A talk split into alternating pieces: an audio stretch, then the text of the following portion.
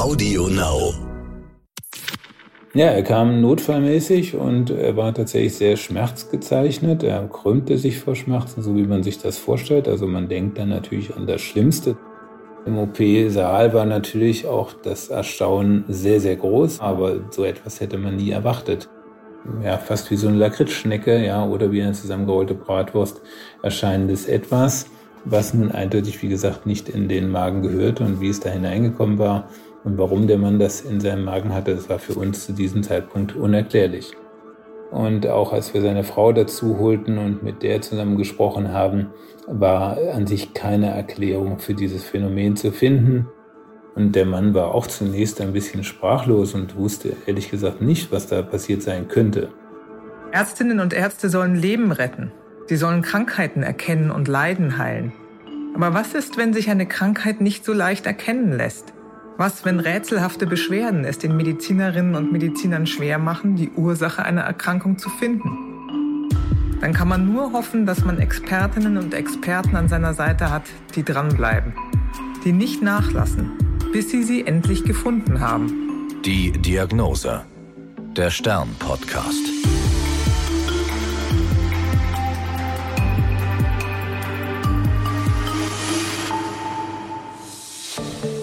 Bin Annika Geißler, Ärztin und Redakteurin und beim Stern für die Rubrik Die Diagnose verantwortlich.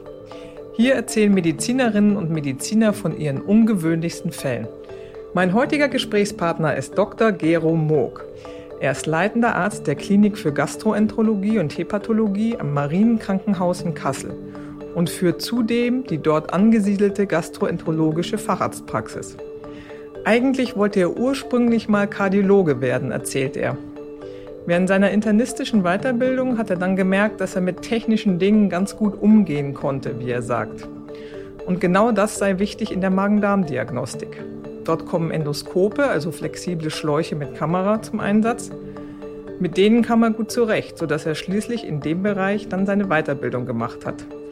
Heute sprechen wir über einen Patienten, der schon seit langer Zeit an Bauchschmerzen litt, die schließlich immer schlimmer wurden.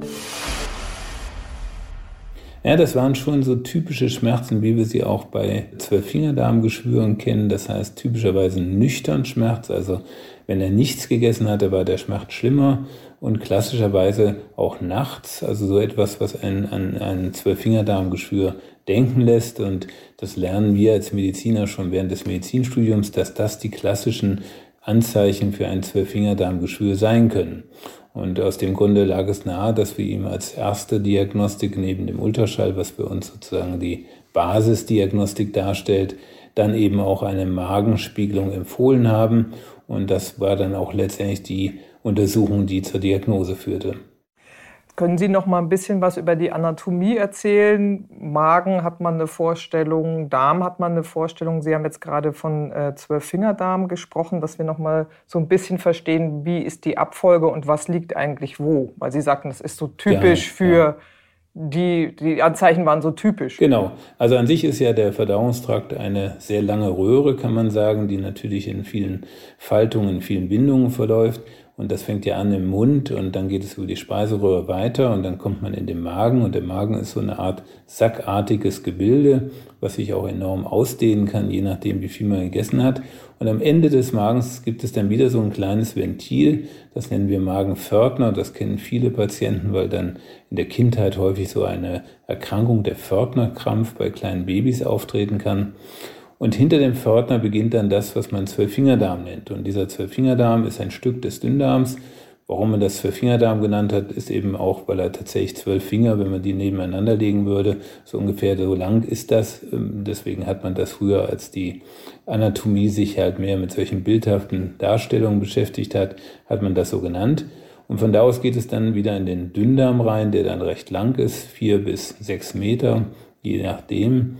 Und dann geht das Ganze in den Dickdarm über und der Dickdarm selbst ist dann etwa einen Meter lang, sodass man zusammengenommen den Verdauungstrakt mit etwa sechs bis sieben Meter Länge beschreiben kann. Hm, okay, jetzt kann man sich das ganz gut vorstellen.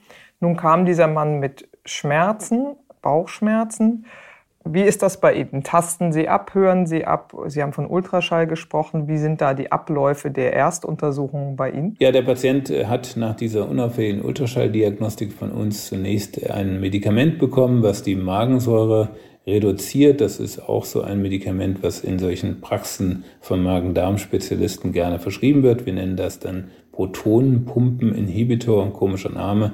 Aber das heißt nichts anderes, als dass man da die Salzsäure, die ja im Magen produziert wird und die sehr schlimm für die Magenschleimhaut sein kann, vor allen Dingen dann, wenn Verletzungen da sind in der Magenschleimhaut, die wird da reduziert und das führt bei den meisten Patienten dazu, dass es ihnen deutlich besser geht. Mhm. So war es auch bei ihm. Wir haben also ihm dieses Medikament verschrieben und haben ihm empfohlen, nach Hause zu gehen erstmal und dann zu dem Magenspielungstermin, der dann natürlich nicht sofort am nächsten Tag sein würde, sondern erst in einigen Wochen ähm, wiederzukommen. Das heißt, der erste Verdacht, er hat Bauchschmerzen, vielleicht hat er zu viel Magensäure, Sie gaben ihm das Medikament.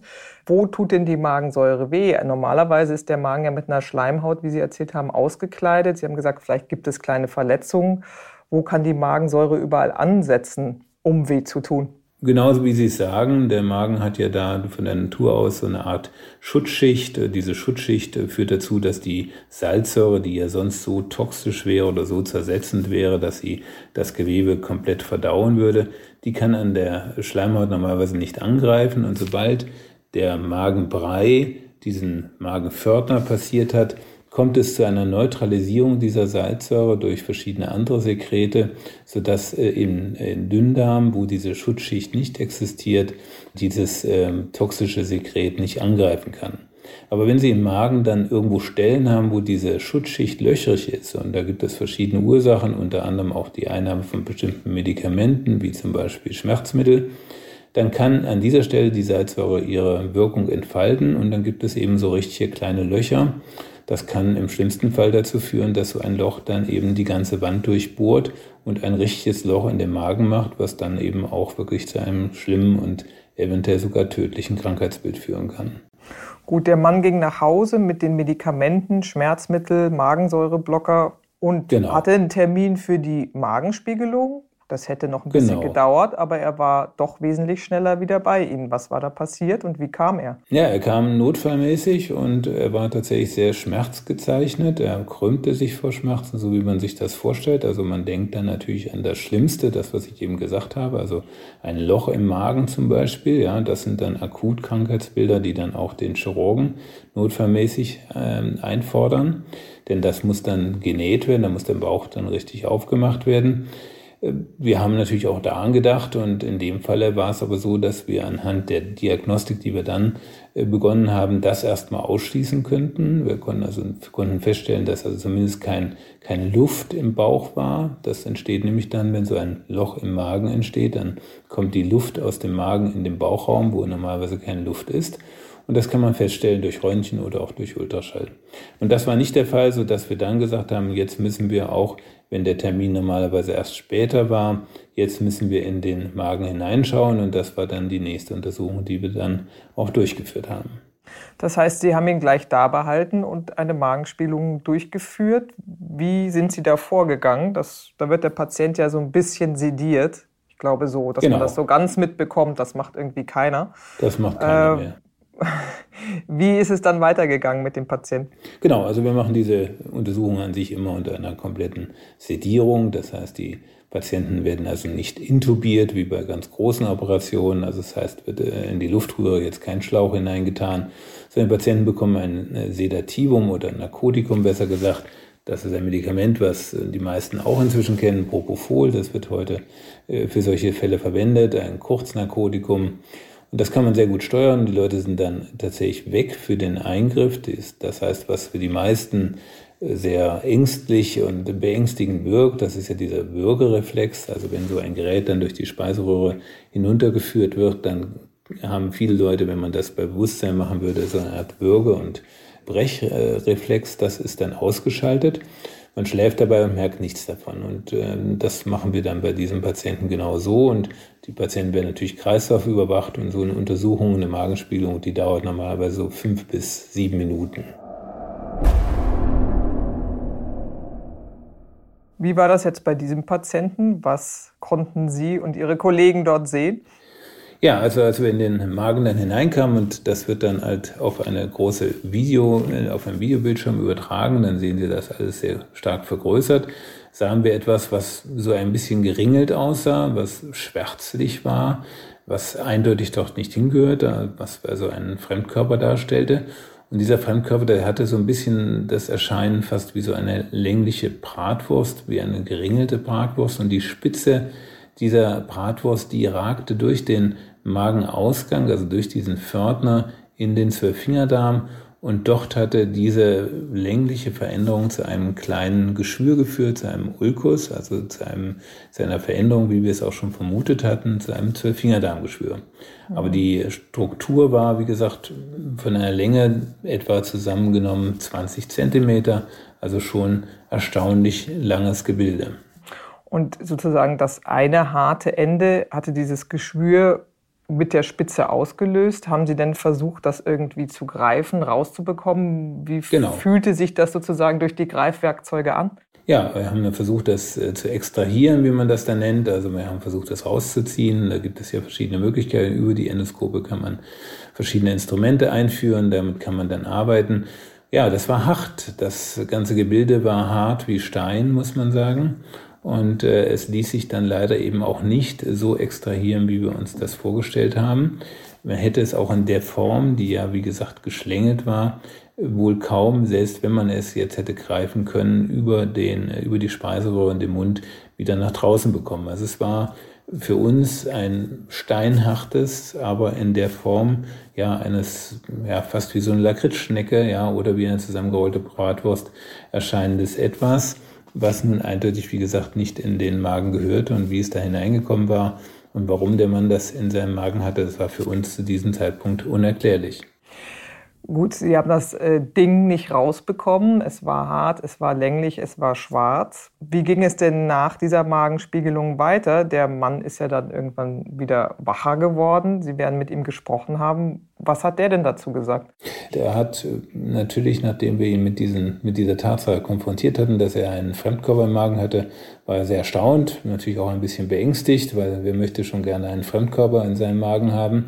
Mhm. Und er konnte sich an sich keinen Reim drauf machen. Für ihn war das an sich zunächst unklar, wir haben sehr intensiv gefragt, auch was zum Beispiel Auslandsaufenthalte oder, sag ich mal, irgendwelche eigenwilligen Gewohnheiten. Wir wissen ja alle, es gibt ja Menschen, die alles Mögliche tun und äh, vielleicht auch Schwertschlucker in der Freizeit. Aber all das war er nicht. Und ähm, ja, also er wusste an sich nicht, was dort die Ursache sein könnte. Und auch als wir seine Frau dazu holten und mit der zusammen gesprochen haben, war an sich keine Erklärung für dieses Phänomen zu finden.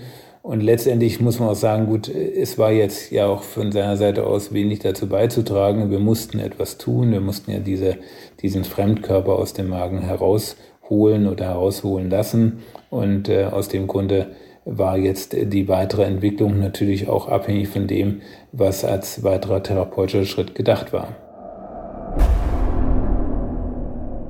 Wie sind Sie denn weiter vorgegangen? Zum Extrahieren mit den Greifern ging es ja nicht. Ähm, genau. Was haben Sie als nächstes gemacht? Na, in solchen Fällen muss man dann eben auf die chirurgischen Kollegen zurückgreifen und äh, die bitten natürlich da äh, chirurgisch tätig zu werden. Das heißt, es muss ganz konventionell eine Operation erfolgen. Man muss den Bauch und den Magen von außen eröffnen, denn das ist ja die einzige Möglichkeit, dann solche Fremdkörper oder solche größeren Dinge aus dem Magen zu beseitigen, weil das ist die einzige Idee, wie man solche Sachen dann tatsächlich bekommen kann. Und äh, das wurde dann auch gemacht. Der Patient wurde ganz normal in den Operationssaal gebracht, nachdem er entsprechend, wenn dann das prämediziert war. Und das wurde noch am selben Tag durchgeführt, die Operation.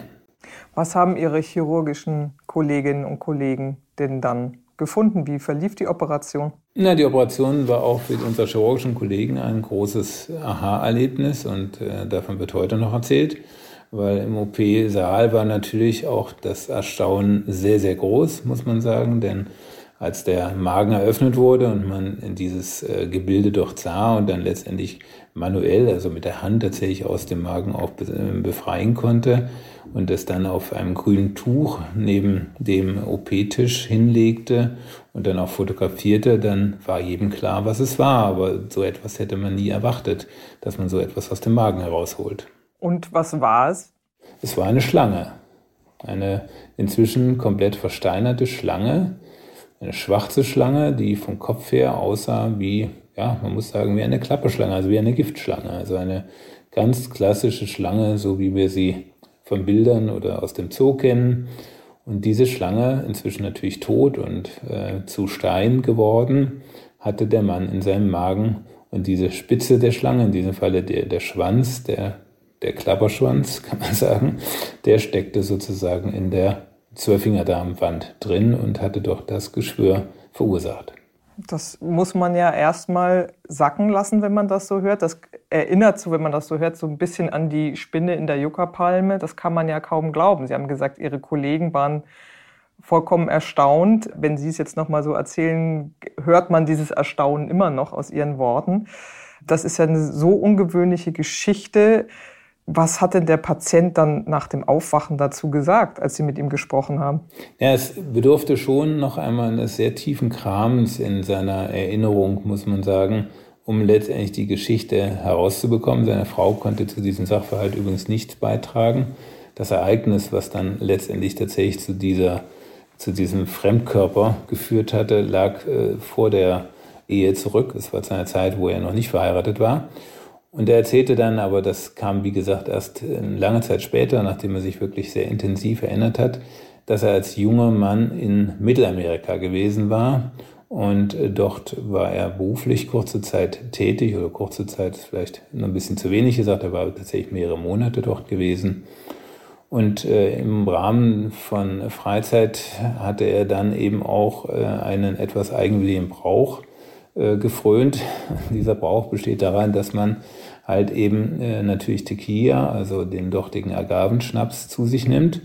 Und ähm, da gibt es eben auch Schlangen, die äh, dazu konsumiert werden. Diese Schlangen sind aber normalerweise gehäutet. Das ist der entscheidende Punkt, denn diese Schlangen haben ja, wie wir wissen, einen Panzer oder eine Art eine harte Lederhaut, die zum Teil auch mit richtigen Schuppen besetzt ist. Und äh, diese Haut wird diesen Schlangen vorher abgezogen und dann kann man die, wenn man das möchte, vertilgen. Am besten dann eben mit viel Tequila. Anders kann man das wahrscheinlich nicht genießen. Und äh, er war aber dann so mutig, dass er sich so eine Schlange genommen hat, die da irgendwie tot äh, dort lag auf dem Tisch, aber noch nicht gehäutet war und hatte sie ohne Häuten runtergeschluckt. Wahrscheinlich als Mutprobe und sicherlich nachdem er auch einiges an Tequila vorher bereits getrunken hatte. Äh, sonst hätte er das nicht gemacht.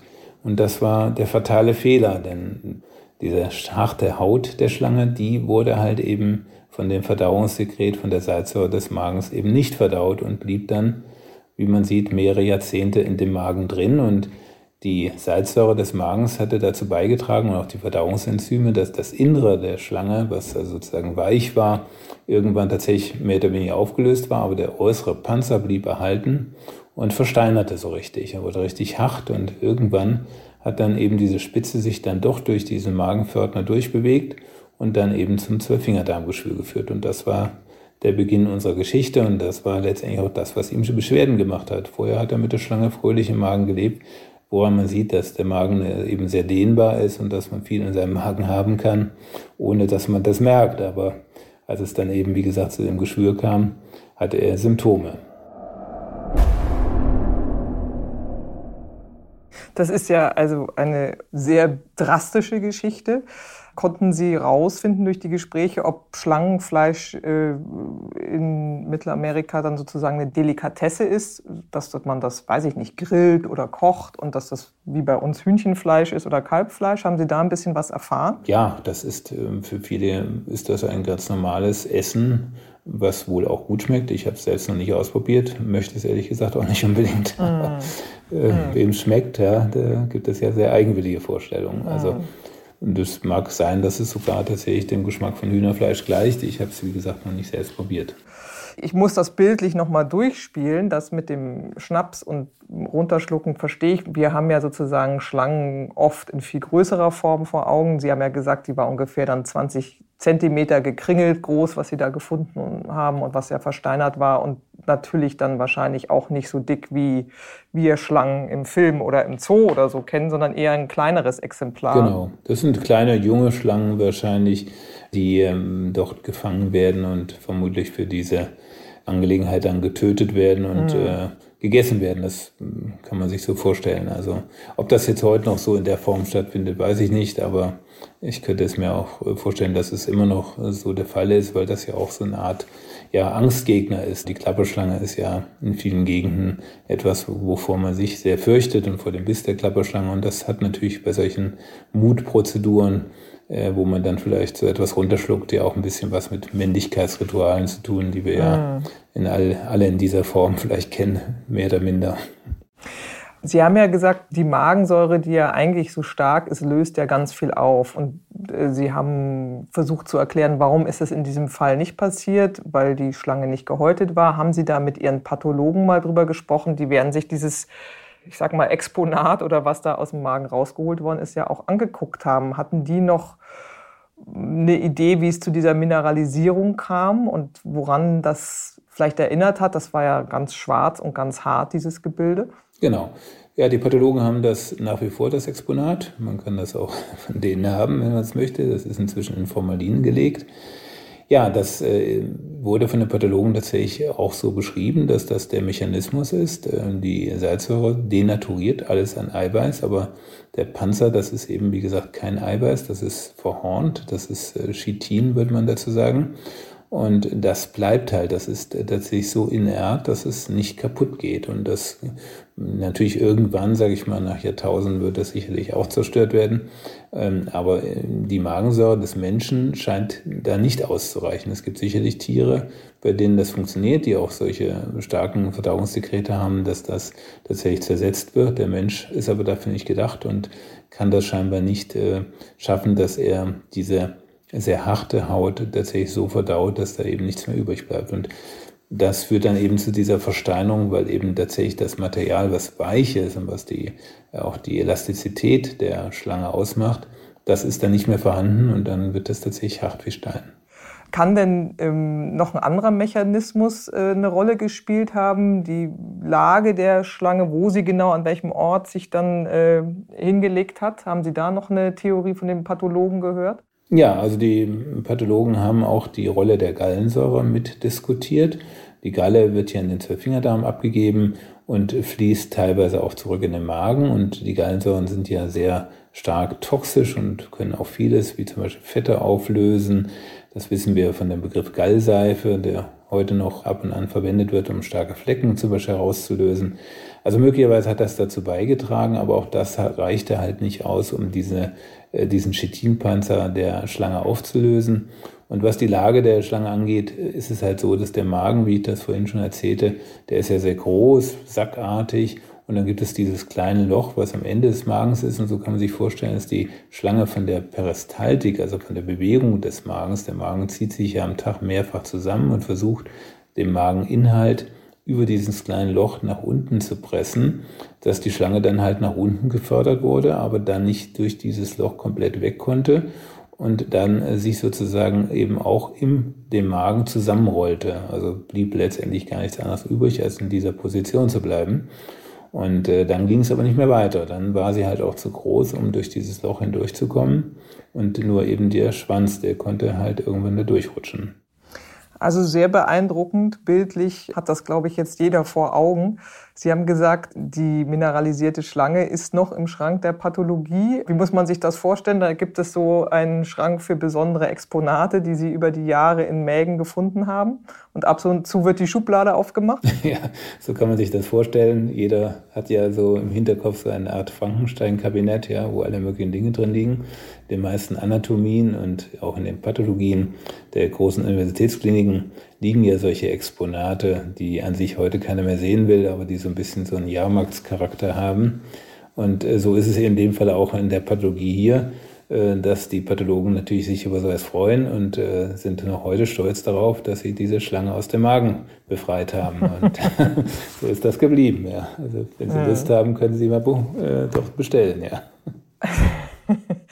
Man könnte ja denken, gerade beim Gastroenterologen, der viele Magenspiegelungen macht, ich glaube, da gab es auch Bücher da, dazu, wenn man eine Geldmünze findet als Fremdkörper oder ich weiß nicht, ich glaube, einen verschluckten kleinen Löffel, dann ist das ja schon auch spektakulär. Aber diese Geschichte toppt ja nun alles, die ich bisher Absolut, gehört habe, ja. von also, Fundstücken im Magen. Ja, ja, also wir haben ja nun vieles, wie Sie schon sagen, aus den Mägen herausgeholt, von Rasierklingen bis zu Gabeln und Löffeln das sind ja durchaus Menschen, die dann das in, aus welchen Absichten auch immer, dann runterschlucken. Aber das ist eben etwas, was man ja sagen muss, was ja auch nicht in dem Sinne war, dass der Patient das nun in suizidaler, also in selbstmörderischer Absicht oder wie auch immer runtergeschluckt hat, sondern das war ja eben auch so, sage ich mal, spektakulär, weil er konnte sich an diesen Vorfall ja nur sehr mühsam erinnern, was man ja auch verstehen kann, wenn man diese ganzen Begleitumstände, ja, Fitiki, ja, Jung äh, ausgelassen und dann eben Jahrzehnte danach nicht mehr drüber nachgedacht und dann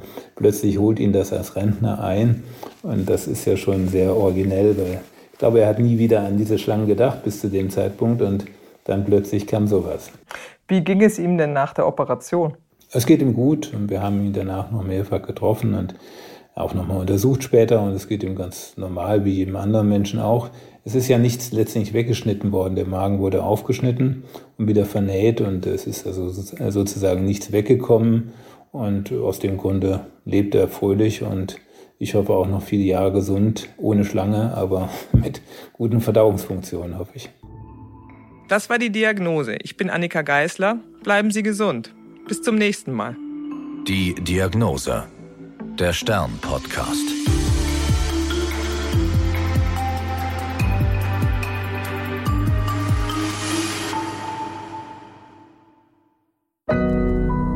Audio Now.